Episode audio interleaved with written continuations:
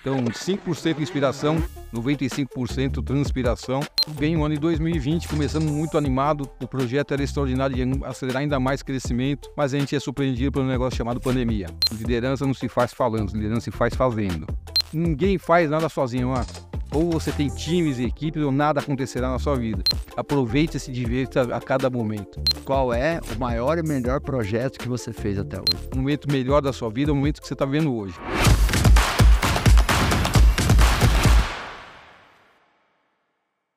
Estou nesse Pode Acelerar com ele, que foi um dos fundadores, um dos principais executivos de uma empresa que com certeza você vai conhecer, empresa que chegou na Bolsa de Valores, é a Espaço Laser. Estou aqui com Paulo Moraes, seja muito bem-vindo. Obrigado, Marcos. Feliz demais. A gente fez, fez, fez até que aconteceu, né? Estamos aqui para conversar. Feliz demais estar aqui com você. Não pode acelerar. Você sabe que eu tenho uma frase que eu adoro. Eu adoro, adoro falar Bora fazer. Bora fazer. Mas aqui, pode acelerar também é bacana. Conecta. É, é isso aí. É isso aí. Eu fico muito feliz quando a gente consegue equacionar a agenda é, de pessoas muito bem-sucedidas como você e agradecer a sua generosidade de dispor o seu tempo para estar tá aqui. Porque quem, quem tá corrido e tem dificuldade de agendar é porque tá, tá, tá criando impacto, tá fazendo acontecer. Tá fazendo e transformando. Legal. Essa é a ideia. Ô Paulo, conta um pouquinho da, da história da Espaço Laser o que vocês construíram, alguns números da, da companhia hoje, porque é um grande case de sucesso. Tá bom, Marco, vamos contar aqui um pouquinho da história, tentar fazer de forma resumida essa história, porque se a gente fosse falar só da história da Espaço Verde, a gente ia ficar aqui um longo período contando. Tem verdade, para contar. Verdade. E eu já peço de, desculpas de forma antecipada, porque a Espaço Verde é uma companhia hoje de capital aberto. Então, algumas informações que possam, de alguma forma, antecipar o movimento da companhia, e agora tem impedimento a CVM está de olho na gente, pode puxar a nossa orelha. Lembrando que eu fui o CEO da companhia até recente tempo, julho do ano passado eu fiz a passagem de bastão, ao que eu comecei em dezembro de 21, é, mas agora estou ainda no conselho de administração e sou o coordenador do comitê de pessoas para cuidar da cultura da companhia, para que isso não se perca. Mas vamos tentar de forma resumida contar a história dessa empresa, para quem ainda não conhece. A Espaço Laser é uma empresa fundada lá em 2004. Eu digo, costumo dizer que o encontro de três malucos, porque três homens se reúnem no final de tarde, em abril de 2004. Um médico, um ex-médico, um ex-advogado, que, que eu tenho, sou advogado de formação, e um ex-militar, que é o Tito, uma conversa pensando na possibilidade de como democratizar um tratamento que era até aquele momento restrito a tratamentos em clínicas de alto padrão médico de hematologia, que era no caso o Igor, que era, era um médico até aquela altura. E a ideia ali era aproveitar uma tecnologia existente extraordinária capacidade de resultado que apenas pessoas com muito, muito dinheiro tinham o benefício de, de perceber o tratamento. A nossa ideia era fazer com que aquele serviço pudesse ser acessível a toda e qualquer pessoa, homens e mulheres. Só para lembrar de forma rápida, hoje, isso não sempre foi assim, a gente estimulou esse mercado, mas hoje quase 15% do nosso público são homens se cuidando e se tratando. Pensando em autoestima, tirando peso da onde não quer, ou a mulher deseja que o homem não tenha. Lembra disso que isso é importante. Mas vamos lá. A gente começa essa jornada, então, com duas unidades que a gente modelou. Na verdade, a clínica que era do médico antes, a gente reformulou ela para que ganhasse a cara de, da Espaço Laser, a nova, a nova empresa que estava criando naquele momento. E a gente instalou a primeira loja conceito, que seria um modelo replicável dentro de um shopping. Pensando que a gente não tinha muito recurso para fazer marketing, Aí pensar, bom, então a gente necessita de um fluxo importante de pessoas à porta, dentro de um, de um mall, para que a gente tenha essa visibilidade de uma marca que está começando sua, sua jornada. Nós, então nós tínhamos duas lojas e apenas uma máquina de depilação laser. Como é que então funcionava essa operação é, que dava muita transpiração? Segundas, quartas e sextas em Moema, terças, quintas e terças, quintas e sábados no, no shopping. Então, implicava dizer o seguinte: todo dia às 10 horas da noite, embarcava-se uma máquina de 120 quilos numa furgãozinha e se transportava diariamente de uma unidade para outra, para que em cada dia, dentro da, dessa, desse ciclo, a gente pudesse atender as pessoas em cada uma dessas unidades. Trabalhamos dessa forma por dois anos, até que a gente conseguiu, não recursos próprios, mas de uma pessoa parceira nossa, o recurso para comprar, montar a terceira unidade nossa. E esse ciclo vai de muita luta e, na verdade, de modelagem do que era o nosso negócio, porque todo negócio, quando começa, ele não está absolutamente maduro. tem todo o processo de maturação. Em média, cinco anos que você tem aí de modelagem, eu acerto, melhorou, acertei né, nesse modelo, o processo que você cria. É, é, é esse. Sua opinião para encaixar o modelo de negócio cinco anos. Em média, é o tempo que você demora para ter um modelo, falar, esse modelo já está maduro, consolidado, entrega resultados. Escalar. Né? então, agora pensar em escalar. Bom, a gente segue nessa jornada, crescendo muito devagar, de forma orgânica, com muita, muita transpiração. Eu costumo dizer, pensa, cria, sim, elabora bem o planejamento, mas transpira muito mais. Então, 5% inspiração, 95% transpiração. É, e a gente segue nessa jornada por um período importante. É, 2007, a gente, estou falando depois de três anos, já tinha seis lojas. Depois, 2010, a gente surfa um momento que, na verdade, transformacional no nosso negócio. Foi a grande, primeira grande virada do nosso negócio. A gente surfa, não sei se você recorda, aquele modelo de vendas coletivas, lembra? Glicom, é, Peixe Urbano. Sim, sim. Era um modelo interessante, mas que, que algumas pessoas não entenderam no início. Na verdade, aquilo era um captador de leads, não de venda.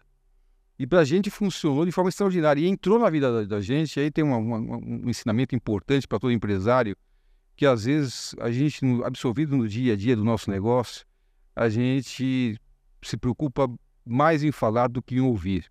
E às vezes é necessário ouvir. E às vezes ouvir de pessoas que você menos espera, da onde virão boas e excelentes ideias para serem executadas. Eu vou explicar. É, naquela altura, o Tito tinha uma namorada que queria nos mostrar um bom negócio. A gente não acreditava muito, mas por respeito ao nosso sócio, a gente pediu, vamos, então vamos marcar essa reunião, com a, eu já não me recordo o nome dela, vamos marcar uma reunião com ela. E ela veio para essa reunião com a gente, explicando que era um modelo, um modelo de tecnologia, era um site que, que acontecia, estava no processo de desenvolvimento. Contando tudo que podia fazer, que então ia ter os cliques e tal. Eu falei assim, ok, eu estou falando do ano 2010, então mais de 13 anos, né? É, 13 anos aí que se passaram. Na época que, que, que esse modelo a gente nem sonhava que poderia existir. A verdade é que eu, com vontade de encerrar com certa velocidade a reunião, fiz a seguinte pergunta para ela: tá bom, quanto custa isso? E a minha expectativa é que ela me falasse um valor absurdo e eu falar obrigado, infelizmente. E ela talvez foi muito mais esperta e inteligente do que eu, respondeu: não custa absolutamente nada. Se vender, vocês me pagam um percentual, um fio de resultado. Se não vender, vocês não me devem nada. Eu falei: absolutamente nada, nem de desenvolvimento, nada nós vamos pagar. Absolutamente nada, só êxito. Êxito, para a gente tá tudo certo. Se vender, você participa do nosso resultado. Para você entender, uma rede com oito unidades naquela altura é, vendeu em apenas um dia 1.800 tratamentos. Uau! Naquela altura, a gente não tinha nem estrutura de atendimento telefônico, muito menos de capacidade física de atendimento num volume tão grande em apenas um dia. O Tito, é, que é uma pessoa mais pragmática e, e segura, com medo de errar sempre, falou: pelo amor de Deus, parem de vender com, essa, com esse negócio. Ele é de origem portuguesa. E eu falei: não, não, não, Tito, antes pelo contrário, agora é a hora de pôr o pé no acelerador. Então, se a gente não está preparado para esse momento, que a gente arrume a casa para atender todo esse público que a gente está gerando. Então, a partir desse momento, a gente passa a comprar mais mais máquinas, abrir novas unidades, estruturamos primeiro call center, estruturamos uma, uma, estrutura de gestão e organização de atendimento desses clientes, e a empresa acelera de forma muito forte indo rapidamente para 20, 22 ou 23 unidades, em curto prazo de tempo. Mas no curso do negócio, e aí o ano é 2014, é, a gente é surpreendido, a gente tinha um grupo de WhatsApp entre os três, aonde eu, para desespero do Tito, que ficava sempre nervoso quando eu fazia isso, porque eu, eu, eu colocava nesse grupo assuntos para ser resolvidos na semana seguinte. Eu sempre acreditei que quando você tem temas para ser resolvido, você planeja de forma antecipada. Então, se tem algum tema hoje, algum desafio, olhe ele com atenção e planeje como resolver ou, ou equacionar o tema a ser colocado.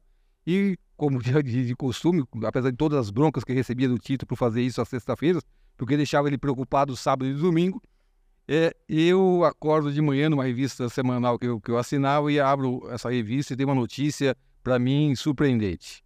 Uma atriz global de um, de, dessa grande emissora que é, então, grande impacto para população, dizia a notícia, é, que ela estaria se juntando a um grupo de empresários com muito dinheiro para montar uma nova rede de depilação a laser.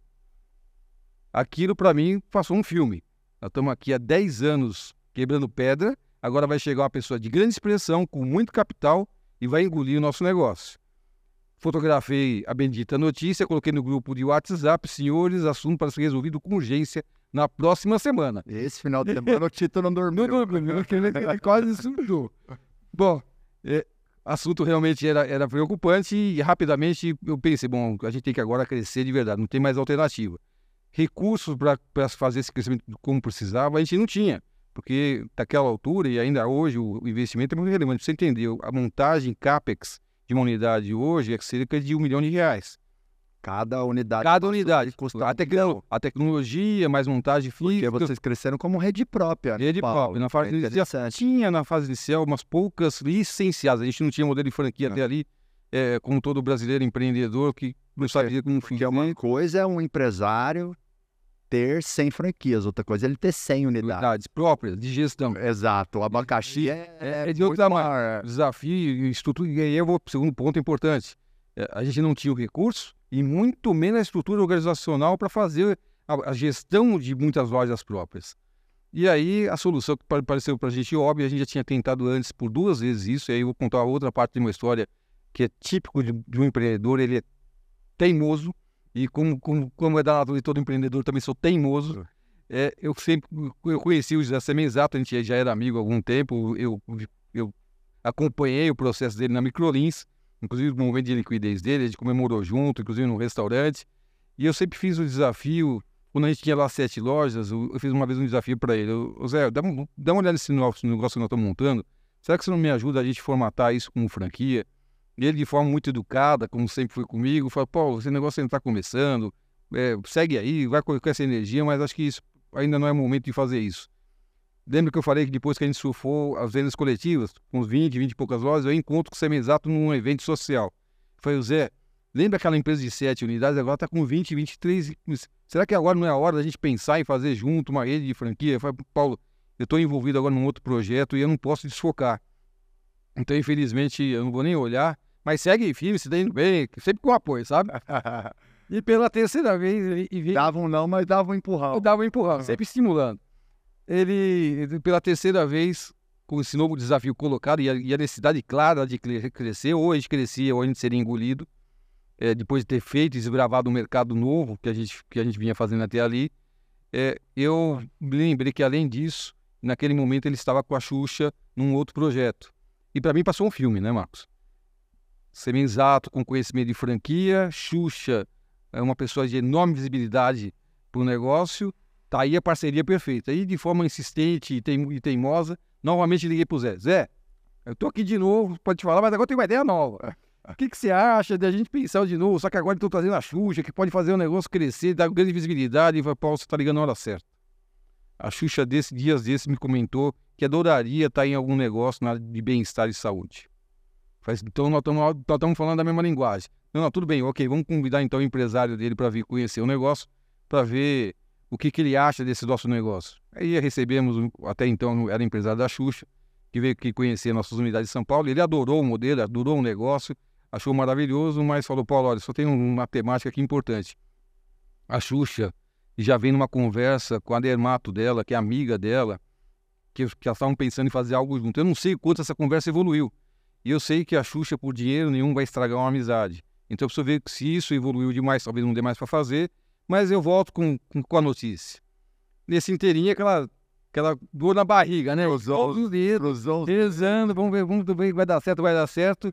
Nesse inteirinho, o Zé Menzato me liga, isso já era final de ano, 2014. O Zé me liga, Paulo, é, você consegue ir no show da Xuxa agora? Isso era dia, o show seria no dia 13 de dezembro. Porque eu conheço bem a Xuxa, ela não vai fazer negócio com ninguém com quem ela não conheça. Ela precisa saber com quem eventualmente ela vai fazer algum negócio, se ela gosta, se, se tem empatia, fazer, é, tem problema nenhum, vamos pro show da Xuxa. Nesse dia, eu posso levar minha esposa, minha, meus filhos? Pode. Ok. Então, no dia 13 de dezembro de 2014, estava eu lá no show da Xuxa. Um período, um pouco antes do show, ela nos recebeu no, no, no camarim dela, junto com o Semen Exato, batemos um papo, foi um momento muito bacana, fotografamos aquele momento.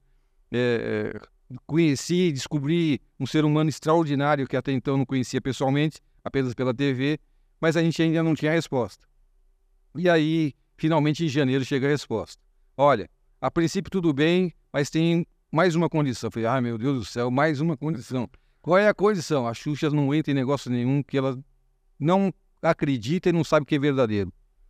Isso é fácil, a gente conhece nossos equipamentos, o resultado é extraordinário. Só marcar e, a gente atende aqui a, a nossa unidade. Não, não, não, você não está entendendo. Você tem que levar a máquina na casa dela. Eu falei assim, caramba, a gente não tem máquina, nem unidade nenhuma no Rio de Janeiro, como é que a gente resolve essa equação? Transformar, transportar a bendita máquina de 120 quilos para o Rio de Janeiro. Aí nós lembramos que no Rio de Janeiro tinha um amigo nosso com um negócio semelhante ao nosso, que era o, o que era uma pessoa extraordinária, e nós pedimos um favor para ele. Nós, nós damos uma pessoa muito especial que a gente gostaria de atender, daria para você emprestar uma máquina sua, apenas por um dia. Meu, não tem problema, pega aqui a máquina. Aí mandamos a máquina dele junto com uma profissional de, da área de, de, de saúde que, que atende nossos, nossos clientes para atender a Xuxa. E, como a gente já sabia, o resultado foi extraordinário e ela durou. Aí sim estava tá, sacramentado a nossa história, estaríamos juntos. Seis meses de modelagem do que seria o modelo de franquias, a gente lança em 2015, julho de 2015, a nossa rede, que vende em seis meses 120 unidades novas. Uau! Mas o que eu tenho mais orgulho não é só da venda, é porque a gente implantou 120 lojas mantendo a cultura e as características do nosso negócio, garantindo que os nossos franqueados teriam em mãos algo extraordinário como negócio, fazendo exatamente como a gente fazia. Então, a transmissão de conhecimento para o franqueado, com todo o know-how e a forma de fazer e vender, foi algo primordial para a garantia do sucesso dessa nova rede que a gente estava criando. Paulo, e a Xuxa e o Siamesata entraram juntos? Nós estávamos juntos nessa empreitada. Tanto é que a partir daí. Essa teimosia sua foi um golaço. É... e aí, a parte bacana, a partir daí, todas as nossas unidades com a identidade, junto com a Xuxa. A Xuxa, nesse ponto, uma parceira, um ser humano, como disse para você. Acho que a gente tem uma relação hoje, a gente construiu uma relação profissional muito produtiva, mas a gente aprendeu a se conhecer e somos amigos, me considero amigo da Xuxa hoje. E respeito muito, tenho muito carinho pela história dela. E como ser humano e como profissional, ajudando de forma muito positiva o negócio, sabe? De forma muito positiva, contribuindo de forma positiva. Então, a gente pouco ouviu a palavra não da Xuxa em tudo que a gente conversou e dividiu como projeto e sonho nesse processo de construção dessa nova sociedade. Nesse momento já nasceu o sonho do IPO, de abrir o... Não, não, não, não, isso não era sonho. Eu vou tentar encurtar agora a história para a gente chegar nesse momento. É, eu fiz esse comentário porque muitos empresários pensam que todo grande empresário já nasceu com o sonho grande. Lembra que eu começamos com duas unidades. Exato, você não tinha a mínima ideia que você não. ia chegar onde você chegou. Grande sonho, quando a gente começou esse negócio, era termos 10 unidades. A gente estava convencido que quando a gente chegasse a 10 unidades, é que a gente teria um, um negócio extraordinário. Mas a verdade é que todo empresário é um sonhador. E como bom sonhador, a cada degrau conquistado, ele sempre sonha um degrau a, a, a seguir. E a gente nunca cesseiou e falou, agora paramos. Não tem agora paramos. Uma nova oportunidade, vamos entender, vamos abraçar e vamos para frente. E assim a gente foi caminhando e crescendo. Para tentar agora acelerar um pouco a história, 2016 a gente admite ao capital da empresa um private equity importante, que era Cateton, que aportou capital na empresa e não só capital, o conhecimento para governança, para estruturar a empresa de forma mais organizada que mudou o nosso mindset, que a gente vinha fazendo a partir dali um crescimento muito forte em franquias. vocês venderam? Eles venderam naquele momento 30% da companhia.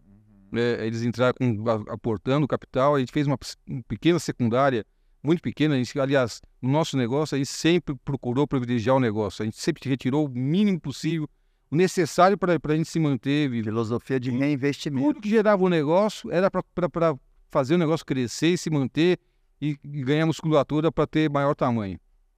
Essa foi a nossa filosofia desde o momento um, inicial do nosso negócio. Aliás, foi condição para que a gente começasse o negócio.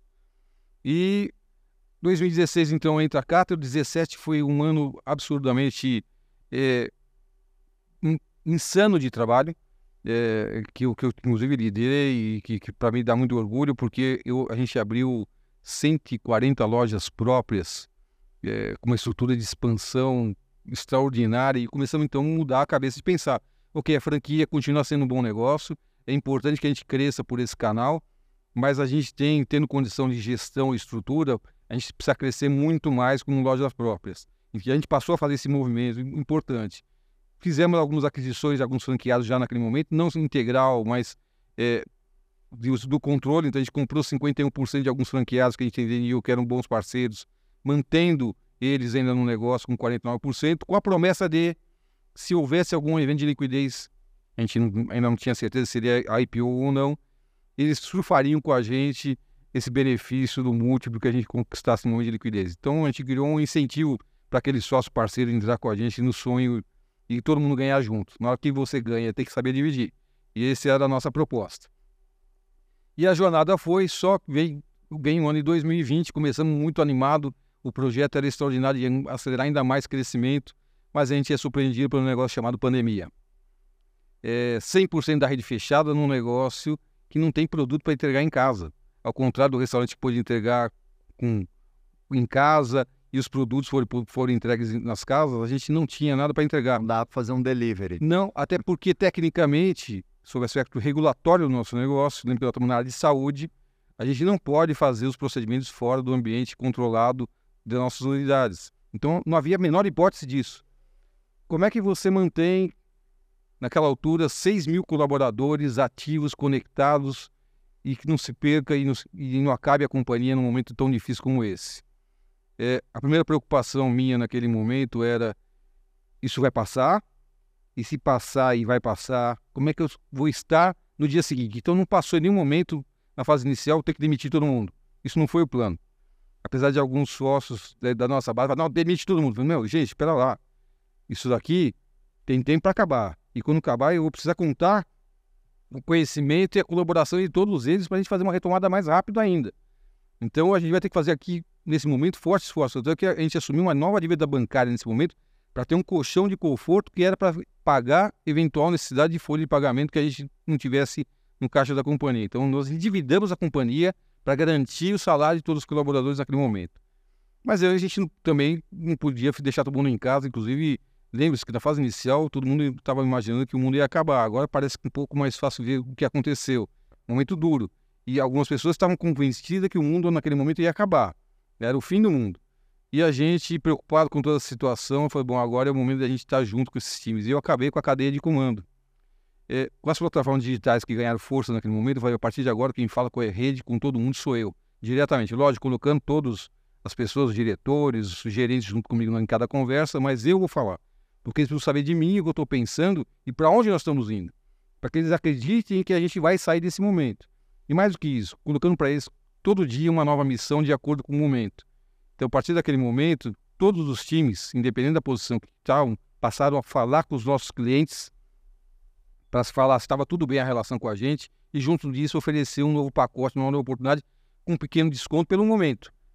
Importante, Marcos. A gente vendia com a promessa de entrega futura em data não sabida. Olha o desafio. Desafio enorme. Enorme. Isso só aconteceu, primeiro, porque as equipes compraram a ideia, e segundo, porque a marca, com todo respeito, mostrou seriedade e as pessoas confiaram. E nesse modelo, nesse desafio que todo mundo viveu, a gente sabe que todo mundo viveu o mesmo, mesmo desafio, a gente conseguiu manter a empresa viva, as pessoas conectadas e vendendo vendendo 50% a 60% do que venderia em condições normais com lojas abertas. 2020, a partir de maio, a gente passa por ser uma empresa de saúde, as lojas de rua puderam voltar a funcionar. Para minha surpresa, os clientes, mesmo com todo aquele cenário que a gente ainda não tinha o cenário de vacina, passaram aí nas unidades com todas as proteções de, de, que, que existiam exigiam para a gente naquele momento. E como líder e preocupado com, com as equipes, a mensagem foi o seguinte: gente, nós vamos abrir as lojas, eu preciso contar com vocês, é importante, os clientes estão demandando isso da gente, mas saibam que eu vou com vocês. Então eu passei a visitar e ir na abertura de cada uma das lojas que a gente foi abrir, para que o time estivesse junto comigo nesse momento. Com isso, o time vem junto. Então é o que eu costumo dizer todo tempo: liderança não se faz falando, liderança se faz fazendo. Lidere por exemplo.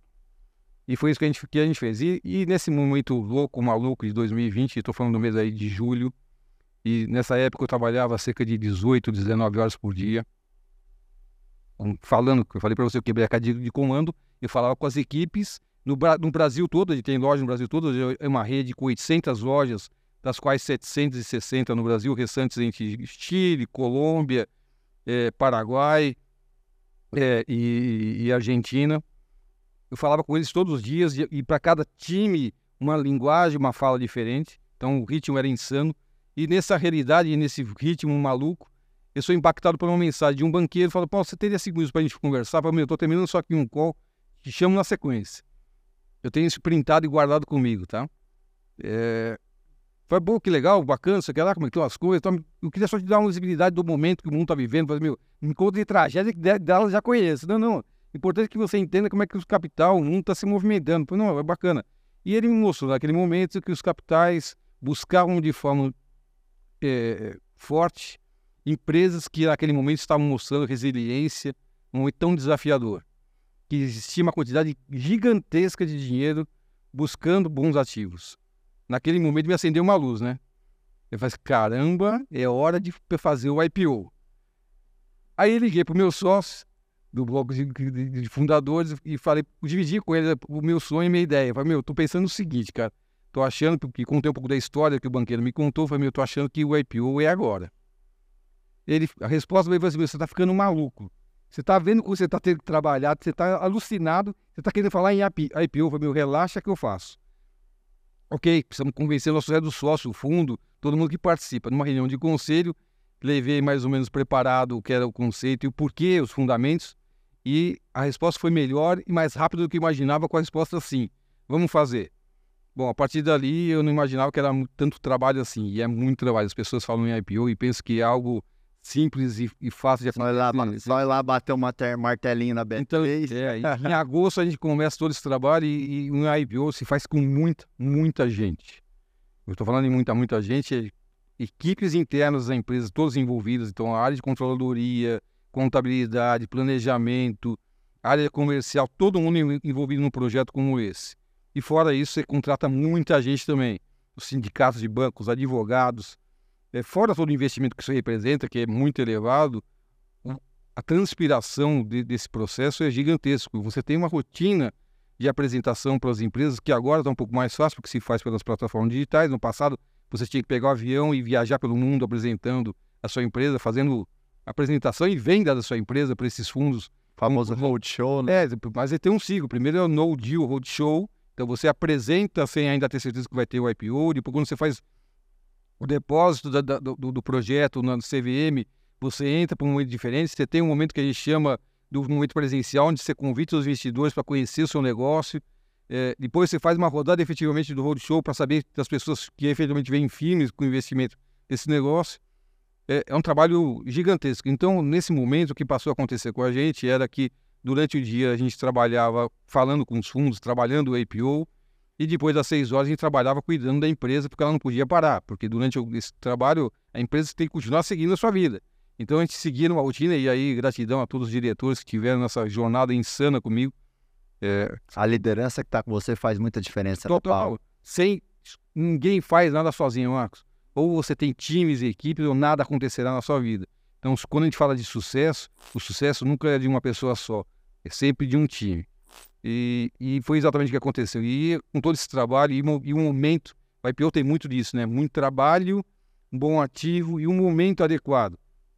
A gente teve aí um momento adequado, uma boa janela de oportunidade. Então, no dia 1 de fevereiro de 2021, a gente estava lá tocando o sino na Bolsa de São Paulo, de São Paulo, aqui é a Bolsa de Valores, a primeira empresa do setor de estética e beleza a abrir o capital de forma pública, transformando uma empresa de capital aberto. É um orgulho apesar de todo o trabalho, um orgulho, um orgulho nacional, né, Paulo? Nesse momento, vocês eram e talvez ainda são a maior rede de depilação do mundo. No mundo. Isso sem sombra de dúvida, a gente tem um mapa de todas as empresas que estão hoje posicionadas no mundo. É, a, olhando no mundo, a segunda tem cerca de 300 lojas, como disse, a nossa rede tem 800 lojas. Uhum. É, esse é o tamanho da espaço laser. E você comentou que passou o bastão para um novo CEO. Essa foi uma decisão sua? É uma estratégia do IPO porque o mercado gosta de trazer alguém de mercado, tirar o fundador? Como é que foi essa decisão? É, na... O porquê de passar o bastão? E, e, você falou uma coisa interessante, demorou um ano aí para passar esse bastão, né? Porque às vezes o empresário ele contrata um executivo ou um, um diretor e acha que no mês seguinte o cara vai rodar seu é, é exatamente isso. Na verdade, Marcos, é lógico que eu tinha no meu radar pessoal que eu faria passagem de bastão eh, em algum momento, até por causa das questões de, de óleo pessoal, meus projetos, tinha algumas coisas em mente que eu, que eu imaginava que faria. É, eu, na verdade, antecipei em dois anos essa decisão. Em dezembro de 2021, uma reflexão pessoal minha, eu tenho esse negócio, né? Ao final de cada ano eu olho o que realizei o que eu tenho que realizar, e pensando mais na empresa do que em mim, eu entendi que era preciso fazer por questões internas, que eu vi algumas questões internas importantes que precisavam ser resolvidas e claramente estava muito claro para mim que elas só se resolveriam se eu não fosse mais o CEO da companhia. Eu precisaria ter ali um CEO profissional, alguém, um terceiro, para ajudar a fazer essas mudanças tão importantes que a empresa precisava passar. E Você pode citar um, dois exemplos? Mudança de, de, de estratégia, mudança de pessoas, é, alguns processos que, que eu sabia que precisaria ser uma outra pessoa falando para fazer, para acontecer. Eu sabia o que tinha que ser feito, mas não poderia ser eu fazendo. E aí, com essa decisão em mente tomada, o primeiro passo foi ligar para alguns conselheiros. Comecei pelo José Semenzato, dividindo com ele a minha decisão. O Zé rapidamente falou: Paulo, eu sei que vai ser um momento importante para a companhia, mas eu te apoio, conte comigo no que for necessário. Falei um por um de forma individualizada e formalizei isso na reunião do conselho. É, todos me apoiaram e, para minha satisfação, depositando a confiança, falou: então você lidera o processo da escolha de, desse sucessor. É lógico que todo mundo participou, inclusive entrevistando todas as pessoas que a gente tinha como oportunidade para ser o sucessor. Quanto tempo esse processo de seleção? Esse processo de seleção durou, como eu falei para você, a decisão foi em dezembro, o processo de seleção foi mais ou menos até abril de abril a junho, foi depois de decidido, que a gente acabou decidindo pelo Paulo Camargo, a gente ficou dois meses negociando as condições como ele viria para a empresa, ele estava em atividade ainda. Todo o processo natural de negociação, uma posição importante. É, então, a decisão e a publicação de que efetivamente teria a sucessão a ser iniciada aconteceu em julho. O Paulo veio no começo de agosto e ainda fiquei mais três, quatro meses com ele no dia a dia, acompanhando, lógico, numa posição agora já de apoio e não de, de, de liderar, na verdade, só fazendo a passaribação, apresentando as pessoas, estruturas, Legal. as pessoas de relacionamento da, da, da empresa, as questões importantes. Eu, na verdade, eu, dias antes eu fiz um roadmap para ele com todo, absolutamente todos os pontos da companhia, o que estava sendo feito, o que tinha sido feito, como tinha sido resolvido, o que tinha desafio a ser feito por áreas, para que ele soubesse de forma clara o que, que tinha na empresa. E agora, então, já a empresa segue, como disse para você, segundo o conselho, olhando e colaborando no que eu posso, e olhando no comitê de pessoas, cuidando da questão com Bacana. O Paulo, eu como empresário, me veio uma curiosidade aqui em mente. Se hum. puder responder, ok. Se não puder também. Tá. Mas quanto ganha um CEO de uma empresa com capital aberto ali na, na Bolsa de Valores. Não sei se é uma informação sigilosa ou... É, sigilosa até não é, porque depois de... Está no balanço. Está tá no balanço e está publicado, a gente é obrigado a informar. Mas isso varia muito de, de, de empresa para empresa, setor para setor.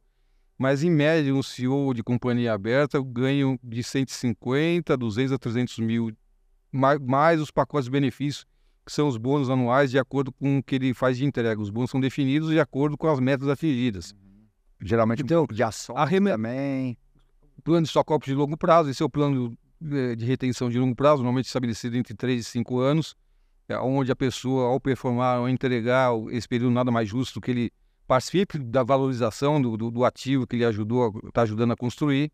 É, esse é um modelo que não vale só para o CEO, inclusive para todos se leva as pessoas que são relevantes da companhia. Normalmente, se hoje você tem. Agora, esses valores variam muito no mercado e de empresa para empresa. Legal. Mas os pacotes são relevantes. Legal. E você comentou, e tem que ser, né? Um, tem que ser. Ele vira um empreendedor do negócio. Tem que ser. Tem que estar tá motivado. Tem que estar tá motivado. É, é isso aí. Como. É, e você disse que você está no conselho de administração, mas você também é presidente do comitê de cultura. Para você, o que, que é a cultura da empresa e qual a importância dela, Paulo? Na verdade, é, é a alma da empresa uma empresa que perde a alma, ela está preparada para desaparecer. Então, preocupado com isso, ainda mais no varejo, Marcos. Marcos, no varejo, é, as pessoas falam muito de processo. Eu acredito muito nos processos. Processos muito desenhados, bem, bem colocados e dado em publicidade. Tudo que é feito dentro de uma companhia é importante que todos saibam, não apenas quem criou o processo. Mas tem algo que, em qualquer negócio, melhor tecnologia do mundo, melhor processo do mundo, não sobrevive e não entregar resultados se você não tiver pessoas alinhadas, extraordinárias nesse projeto. Pessoas, gente, gente define isso. E no varejo isso é imprescindível. Imagine você entrar numa loja, qualquer que seja, e a relação, com tudo que a gente evoluiu de relações comerciais, pelas vias digitais. Eu costumo dizer nada, absolutamente nada vai substituir a experiência pessoal, olho no olho. E depois eu vou dividir uma experiência que vivi agora em Nova York. Eu adoro olhar quando viajo negócios no varejo, porque o meu foco sempre é o varejo, com experiência. Porque o varejo, com tudo que o mundo mudou e a pandemia, eu costumo dizer o seguinte: ele pegou a garrafa, chacoalhou duas vezes, virou de ponta cabeça, voltou e pôs na mesa, e agora o mundo está tendo que se reorganizar. E o varejo, com todas essas mudanças, via digital crescendo, é, e-commerce, tudo que aconteceu, ele ainda precisa muito dessa relação homem-homem. Lembre-se que tecnologia, tudo que foi criado é sempre meio. O fim é o homem. As pessoas às vezes têm a impressão que, que, que esquecem e começam a achar que a tecnologia é o fim. A tecnologia é o meio. O homem é o fim. E, é, e preocupado com isso, e por isso que eu falo para você da importância de ser humanos conectados, engajados e com, com, muita conexão com a empresa que trabalha, que fazem efetivamente diferença. Porque se você entrar numa loja e ao entrar nessa loja as pessoas simplesmente ignorarem ou fingirem que você não existe, ou te atenderem com aquela vontade que às vezes a gente, a gente é atendido, eu tenho certeza que você nunca mais voltará naquela loja ou naquela empresa. A experiência foi, foi horrível. Se ela foi horrível, aqui eu não retorno mais. Eu vou voltar onde a experiência foi extraordinária. Aonde me acrescentou, além da caneca que eu comprei, algo que toca no meu coração. E aí eu divido uma história incrível que eu vivi agora em Nova York, num novo negócio que surgiu lá, de uma rede nos Estados Unidos que está preocupado em vender, além do seu produto, que é maravilhoso, uma enorme experiência com enorme valor. Parece um negócio incrível, mas essa empresa vende uma árvorezinha de pedras. Algo lindo de ver. Que cada, cada árvorezinha tem uma cor, a pedra, que simboliza sucesso, fé. Cada cor tem um negócio. E isso tem feito um sucesso incrível lá. E eu acompanhei, eu pedi para minha esposa aí na loja, inclusive estava motivado para comprar. Pra, pra eu, eu, normalmente, quando eu vou numa loja, eu, eu vou como observador muito atento de tudo que acontece. O processo, como atende, o, o fluxo, olho tudo. Seu cérebro empreendedor é, tá ligado ali. E aí, olhando aquilo, a menina que atendeu, minha esposa, assim, com conhecimento extraordinário do que ela estava mostrando ali. Ela sabia com detalhe cada uma das árvores, o que era, o que representava, o que, como era feita a árvore, no detalhe. E minha esposa resolveu por, por uma cor, por uma das árvores, que conectava com o que ela estava sentindo naquele momento. E aí ela explicou: olha, essa árvore é exatamente o que você está falando, mas tem um processo importante que você decide se quer ou não. Ela precisa ser energizada para que ela entre em conexão com você. E aí ela pega essa árvore e coloca numa cuba de um material que eu não sei dizer, um que reverberava ao, ao, movimento da mão dela com, com, uma, com uma madeira. E ela começa a reverberar essa cuba com a árvore no meio, pede para que ela coloque a mão ao lado, mentalize coisas positivas que ela imagina com aquela árvore dela, e ao final ela bate na cuba e fala: sua árvore está energizada. A partir de agora ela está conectada a você. Uau! Marcos, você consegue entender o que experiência foi essa? Em vez de você chegar numa loja, que bonita essa árvore, leva para casa. Talvez em pouco tempo você nunca mais vai lembrar aonde você comprou ela. Essa experiência te conecta de forma que eu estou contando essa história aqui. Sim. Essa experiência. Detalhe: quem vai pôr a mão nessa árvore que ela comprou? Imagina onde ela foi colocada, Marcos. No melhor lugar da casa. Nessa experiência que você contou, o produto ele ficou um detalhe. E detalhe. Eu fiquei com vontade de ir lá. Então, e, de, e detalhe, eu perguntei para algumas pessoas, quanto você acha que custa essa árvore?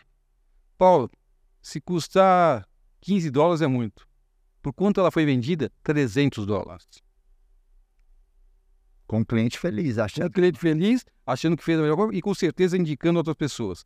Então, isso é a diferença de, para responder a sua pergunta, a importância de pessoas no varejo de qualquer empresa. Bacana. E por isso a minha preocupação ali. Tem uma coisa que eu compartilho com os empresários que é assim, que o dono do negócio ele é muito focado em financeiro, marketing, vendas e tem que ser, mas às vezes fica um pouco desassistido a equipe, as pessoas, a cultura. E eu falo para os empresários, a principal, o principal cliente da empresa, primeiro, são os funcionários. Deixa eu falar uma coisa importante aqui. Eu adoro falar de venda. E não me deixa falar muito, porque eu, eu, eu me empolgo na tela. Venda. Não, mas eu tô amando aqui. Venda. As pessoas acham que a venda é a causa, quando na verdade ela é consequência de todo um ciclo de relacionamento com o cliente. Quem, quem você conhece como eu tão bem, aquele ciclo da venda, momento que você quebra o, a, o gelo estabelecido, gosta depois do conhecimento da, do produto que você tem em mãos, estabelece uma relação de confiança com a pessoa, porque afinal de contas ele só compra de pessoas que, com as quais a gente tem uma relação de confiança. Você de uma pessoa que você não confia, não acredita, você não vai comprar nada e você faz o famoso fechamento. Para tudo isso acontecer, você precisa ter pessoas engajadas, conectadas, que vão sim fazer o processo de venda de forma extraordinária e vender muito mais. Então a venda, as pessoas precisam entender todo o processo desenhado, funil de venda, geração de leads, pode falar tudo isso aí. A gente sabe falar muito bem esse negócio. Todo mundo sabe como é que a coisa deve acontecer, mas se você explicar isso para as pessoas desconectadas, não engajadas e apaixonadas pelo que fazem, elas vão ouvir e não vão realizar. Não vão realizar. A célebre frase do Peter Drucker, né? A cultura engole a estratégia no café da manhã. Exatamente. O, o Peter Drucker trouxe justamente o que está falando. Se as pessoas não estiverem alinhadas, energizadas, né, a fim de fazer, você pode dar a melhor tecnologia, o melhor produto e a coisa não vai. vai não vai então você gosta dessa ideia, desse conceito assim que os funcionários são clientes também da empresa, os clientes internos. Preocupação absoluta com eles. Empresa de resultado em onde você tem colaboradores conectados com você. Lembra para você? Sucesso é resultado de equipes. Equipes, sucesso é equipes conectadas e engajadas. Legal. Paulo, volta um pouquinho uns anos lá, na hora que vocês estavam como média empresa. 20 unidades, talvez tinha ali uns 200 colaboradores. Isso. Como, como que você percebia as pessoas que mereciam ser promovidas? Porque depois a companhia cresce, tem um RH, tem avaliação de desempenho, você sistematiza um pouco isso, né? Sim. Mas e Às vezes até demais. Às vezes até demais, né? Mas e na hora que precisa ser no feeling? Ou, né, claro, você vai olhar para fatos e dados, mas como é que você percebia os talentos, as pessoas que deveriam ser futuros diretores na companhia? Sabe o, o famoso senso de dono? Uhum. Aquelas pessoas que a gente percebia que se comportavam olhando o seu negócio como se dono fossem. Fazendo não apenas emissão entregue, mas além, é a famosa historinha da pessoa que foi ao, ao, ao supermercado e um, dois colaboradores foram ao supermercado e um com a listinha na mão voltou dizendo: oh, infelizmente, chefe, não tinha esse, não tinha esse, não tinha esse. outro voltou, chefe, não, não tinha esse problema, mas eu arranjei um substituto muito melhor, tem um mais barato, trouxe esse, esse, que vai funcionar de forma brilhante, igual ao que você pediu na sua lista. Legal. Quem que a gente tem que privilegiar, dar privilégio e dar condição de crescimento numa situação como essa? Aquele crescimento voltou, ó, chefe, infelizmente teve um problema lá, não vai dar para resolver, ou aquele, ó, tinha um probleminha lá, mas eu resolvi, tá aqui o problema resolvido. O cara que faz o limão limonada. É, exatamente. legal, que história boa é essa.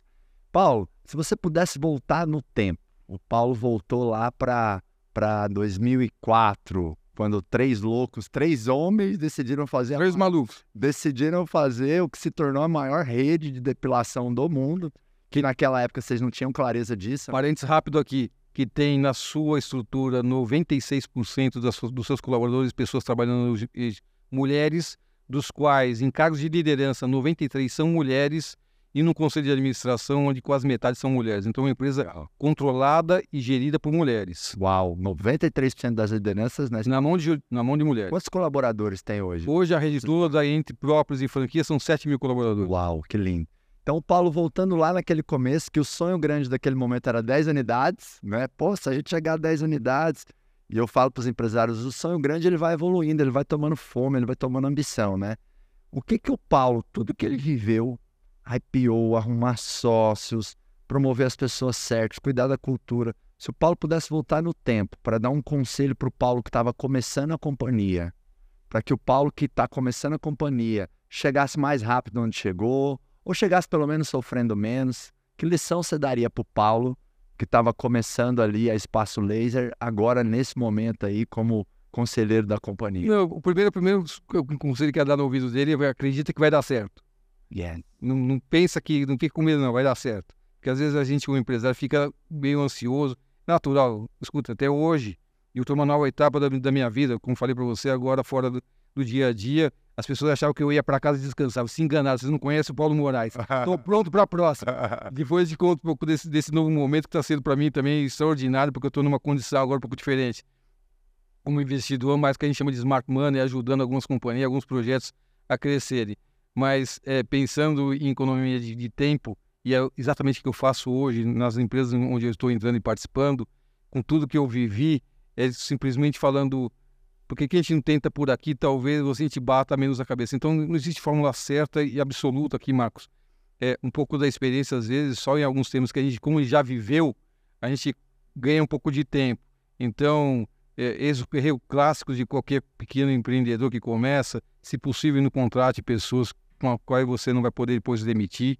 Então, a relação de profissionais, quando tem relação de família, pense bem se isso se vale a pena. Se vale a pena. Um risco enorme. Se a resposta for eu não vou poder demitir, ou se eu demitir, eu vou criar uma, uma situação ruim na minha família, faça uma opção por um, por um profissional. É, olhe de forma otimista e, e positiva suas equipes, fortalecendo sempre elas com liderança e, e ajudando. E, de novo, acredita no que se você tem um bom projeto na mão, se você sabe que ele é bom, acredita e põe o pé no acelerador. Não fica com medo, não. Pé no acelerador. Legal. Pé no acelerador eu gosto. É. Somos do grupo acelerador, Paulo. É isso aí. Querido, você teve ali um desapego para passar o bastão para o CEO? Ou você já estava cansado? Ou sabia que aquilo era. Doeu? Teve a dor do desapego? Lógico que tem. Lógico tem, que tem. tem não é inevitável isso. Eu costumo dizer. Inclusive, eu falei para o Paulo Camargo, que é o novo CEO, fazer o escudo. Entenda que sou um sócio fundador que teve liderança da companhia nos últimos anos. É, então é um processo para mim um pouco diferente de você que chega apenas como executivo, apenas não, como um bom executivo que é. é na cadeira de outro executivo é outra coisa. É, exato, né? é diferente. Então tem sim a decisão, como disse para você ali em, em, dezembro, foi uma decisão pensando muito mais na empresa do que em mim. Porque se eu tivesse pensado apenas em mim, eu falo, não, agora eu fico mesmo, eu vou, vou ficar aqui. Não, eu, eu, eu sabia. Gostava daquilo, né? Escuta, mas, é, é, você me acompanha um pouco, você sabe um pouco do, do meu dia a dia coisa que eu mais gosto é de estar com os times, com as equipes, vibrando. Reuniões de venda, para mim, é algo extraordinário, porque time de venda é time de energia, né? Exato. É falar do que vamos fazer, vamos realizar, vamos com vontade, bora fazer, vamos acontecer, gente. E plano para frente, positivo, é, vamos, vamos chegar na meta, vai ser hiper, vamos, vamos estourar a boca do balão. Inclusive fazer que vocês ganhem muito. E, e você sair desse dia a dia não é fácil. Não é fácil. Com certeza. E Paulo, a hora de ser feliz é só lá no momento de liquidez, na hora que né, eu estou muito capitalizado, ou dá para ser feliz na jornada? Pelo menos um pouco. Vamos lá. Eu falei para você, quando eu falei que ia sair, alguns amigos falaram, bom, agora, Paulo, agora é hora de se aproveitar a vida e curtir um pouco o que você conquistou. Eu falei, você não está entendendo. Eu sempre tive me divertindo pra caramba. A diversão tá aí. Então, aproveite e se divirta a cada momento. Divertindo nem dói tanto. Legal. Você encara o dia a dia diferente, né? É isso. Você é aproveitando a cada momento, mesmo no momento, mesmo naqueles momentos de desafio, tá? Porque todo negócio, aliás, eu costumava dizer, o dia que você chegar nessa empresa e perguntar para as pessoas, e aí, tá tudo bem hoje aqui? E todo mundo falar, tá tudo tranquilo, não tem nada, tá, não tem nenhum tema para resolver, nenhum tema, tá tudo em ordem. Alguém tá mentindo. Haha, boa. Vou botar ladeira abaixo. é isso aí. Ô Paulo, e até retomando a questão né, da transição, da dor do desapego, é muito bonita essa sua atitude mostra como você é um grande líder na hora que você percebe a companhia está num outro momento e talvez alguém tenha alguns insumos que eu ainda não tenho. É melhor, é, dói em mim, mas é o melhor para minha empresa, então eu vou fazer. Então você se coloca como menor do que a companhia. E tem dono ou dona de empresa que acha que o CPF é maior que o CNPJ, no seguinte sentido não, eu, eu, eu, eu, eu gosto de descer aqui para a função de gerente comercial, não vou pôr ninguém porque eu não confio. Então, enfim, então a gente tem que saber que em alguns momentos vamos ter que fazer coisa que dói na gente, mas é importante para a empresa, né, Paulo? Sempre tem que pensar isso. É, lógico que a gente tem que respeitar, cada pessoa tem estilo, sua forma de fazer, não quero criticar ninguém, tá? Uhum. Mas é importante sempre quando você tem algum tema para ser resolvido, a gente tem que dizer isso é bom para mim ou é bom para a empresa. Se a resposta for é, é melhor para a empresa, então deixa o que é bom para mim por de lado. Legal. O que Paulo Moraes, tendo conquistado o que conquistou, acredita sobre liderança? Na verdade, como eu já falei para você em alguns momentos aqui, liderança que manda não existe mais. Se você quer liderar times, faça com que ele te reconheça como líder. O líder não é aquele que as pessoas amam e gostam. O líder são aquelas pessoas que as pessoas respeitam pelo que fazem.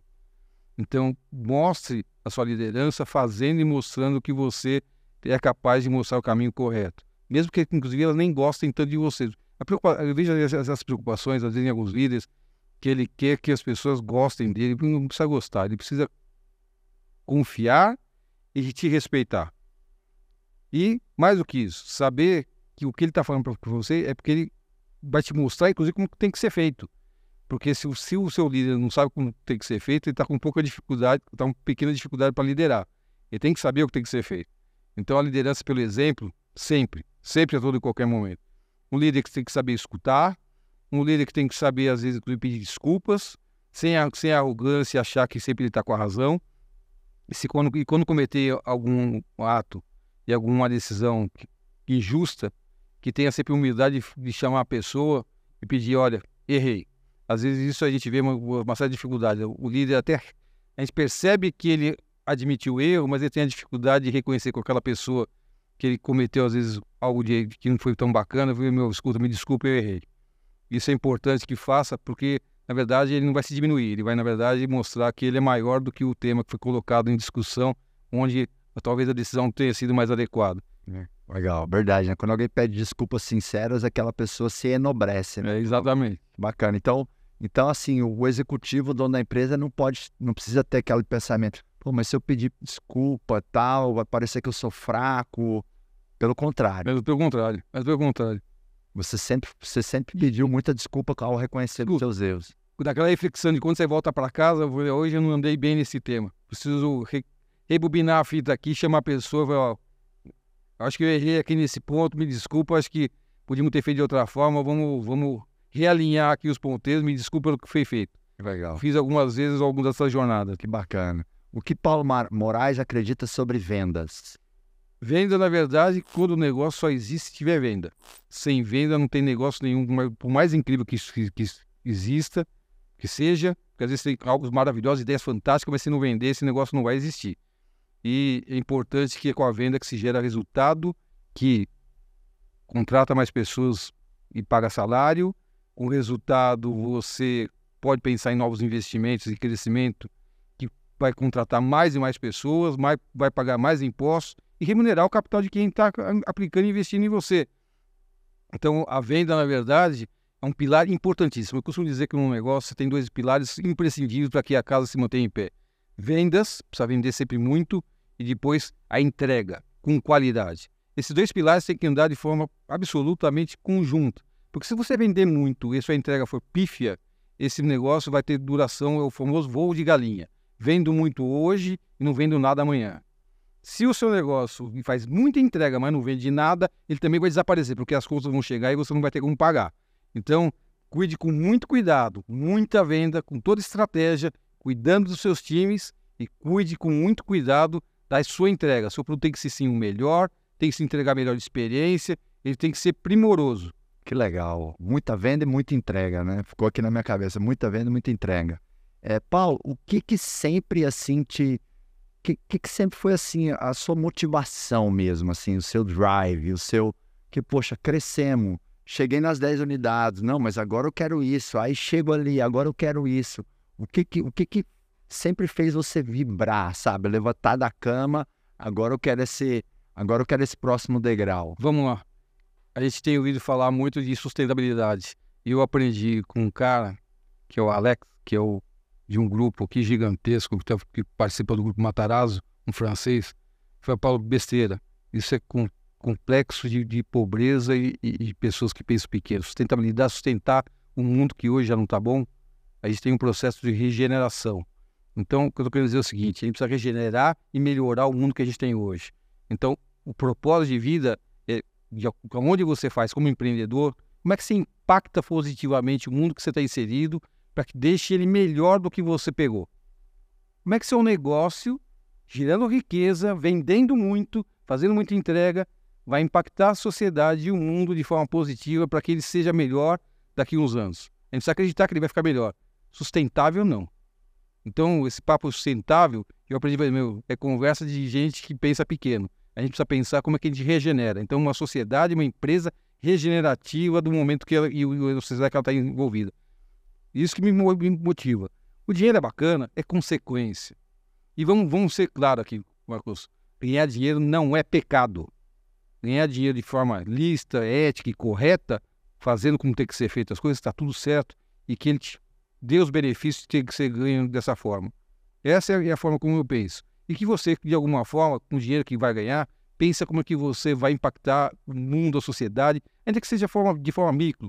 Como é que você vai entregar ele melhor de quando você chegou e recebeu daqueles que nos antecederam? É aí que entra em cena ali o conceito da companhia definir, declarar, entender que é uma empresa de propósito, que faz impacto na sociedade. Isso faz sentido mesmo? Isso ajuda a companhia ou é um papo furado que tem por aí? Por isso que eu falei para você, nesse momento, eu tenho olhado alguns investimentos feitos, esse movimento, mas olhando muito empresas preocupadas com o tema saúde e bem-estar. Porque se eu cumprir bem essa missão, eu sei que eu vou fazer e transformar a vida de forma positiva. Então, uma empresa de tratamento capilar, uma empresa de tratamento de fios, uma empresa que se preocupa com os esportes, então saúde, uma empresa na área de medicamentos que se preocupa com a saúde das pessoas de forma positiva, inclusive dando condição para que as pessoas cuidem da saúde, uma empresa preocupada com alimentação saudável, que é a Bloom. Que legal. Então, você como investidor agora e conselheiro nesse novo momento, você está entrando em empresas que você vê um propósito e um impacto social. É, é isso. Nesse momento eu sou vai, o CEO da, da empresa chamada agora PGMP Investimentos. É uma holding de investimentos que tem abaixo dela cinco investidas. Essas cinco investidas hoje, ela, meu papel é um, um conselheiro ativo, o famoso smart money, né? Que as pessoas adoram falar onde eu apoio, além do, do, do recurso colocado na empresa, eu apoio na, acompanhando os indicadores. Não vou para execução, eu costumo brincar, a cadeira elétrica não quero mais, é, mas com, com, a experiência que acumulei nos últimos 30 anos, porque a gente fala muito da espaço laser, mas antes dela eu já tinha algumas iniciativas é, que, bacanas, que inclusive existem até hoje, alguns, alguns, negócios que eu montei lá no passado não desapareceram, já não sou mais sócio, mas eles sobrevivem e estão aí até hoje que é bacana. Isso dá, também dá muito orgulho, né? Quando eu vejo uma empresa, uma companhia de coleta de lixos, que eu ajudei a fundar no passado, recolhendo inclusive lixo de algumas regiões, de algumas cidades que eu conheço, foi por caramba, eu que fundei. Que é que, muito bacana. O que, que, é melhor, Paulo? Esse momento que você vive agora de investidor, conselheiro, ou aquele momento que você, um pouco aqui atrás, né, que você era empreendedor e estava na cadeira elétrica que você falou, tem, tem, tem um momento melhor? O melhor momento é o momento que você está vivendo hoje. Uou. Não se vive do passado nem do futuro. Você só olha o que aconteceu no passado para que você não torne a cometer o mesmo erro e olhe o que deu certo para repetir, para que continue dando certo. E o futuro você apenas projeta para que ele, de alguma forma, em algum momento aconteça. Um momento melhor da sua vida é o momento que você está vendo hoje. Esse momento que nós estamos tendo aqui legal. é o melhor momento da nossa vida. Que legal. E, e você, eh, vivendo bem esse melhor momento que você está no presente, você cria mais fácil o próximo momento que você mais idealiza e mais quer, né? E vai estar tá com, com, mais resultado, mais abundância, mais prosperidade. E talvez também ajuste as ansiedades e as frustrações da vida. Porque algumas pessoas às vezes criam frustrações e inclusive potencializam elas porque se projetam demais em algo que ainda não aconteceu e deixam de viver hoje. Que legal. Paulo, qual é a pergunta meu amigo, qual a pergunta, pergunta capciosa eu vou fazer. qual a pergunta que eu ainda não te fiz, que eu deveria ter te feito, que essa pergunta vai te dar aí espaço para você trazer aqui uma, uma mensagem, uma reflexão, uma lição, uma lista, que você quiser, para os empresários que estão nos assistindo, nos ouvindo aqui, porque eu, eu, eu, falo que o empreendedor, a empreendedora, ele, ele é ali a, a mola propulsora da economia, né? Uhum. Ele, ele, ele é assim, é, é ele que empurra, é um herói nacional, né? É, e a... Às vezes pouco valorizado, mas absolutamente verdadeiro que você está falando. Exato. Mas a, a, pergunta que eu fiz, esperei que você me perguntasse, qual foi o seu maior, melhor, melhor e maior projeto feito até hoje? Que legal. Paulo, então eu acabei de ter uma iluminação divina aqui, uma pergunta me veio aqui no peito, sabe? Qual é o maior e melhor projeto que você fez até hoje? A minha família. Vale mais. Fala, senão é emoção, toma. Que lindo, que lindo, que lindo. A família vale mais do que os... qualquer outra coisa. Qualquer outra coisa. Quantos filhos você tem, Paulo? Quatro. Quatro filhos. Você tá inteirão. Quanto você tem, meu amigo? 55 anos. Você tá inteirão. Obrigado pelo elogio. Que legal. É. Quanto tempo você tá casado com a sua esposa? Na verdade, eu fui casado por duas vezes. Então, nas, ah. com a Márcia que eu vivo hoje, ela estamos casada há 20, para fazer 24 anos agora. 24 anos. É isso aí. Uau. Comecei cedo, Marcos. Aham. Não, e é muito bonito nesse momento aqui você trazer a emoção e sugerir essa pergunta e trazer uma resposta tão contundente e enfática que é a família, né? Então não vale a pena construir um negócio que vai destruir a família, não vale a pena ter sucesso nos negócios e fracasso na família. Não faz sentido nenhum. Então, é, às vezes, no dia a dia, como empresário, a gente até negligencia isso. Não estou falando porque também já fiz isso. Até, às vezes, pela necessidade. Mas a gente tem que ter certeza de que o motivo pelo qual você está seguindo a vida são a família e os filhos que você está trazendo com você. Que legal, que lindo.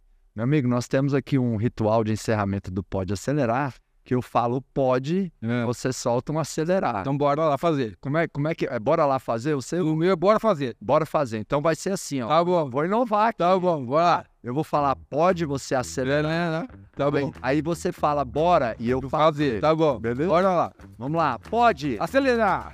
bora, Fazer. uma salva. É isso aí.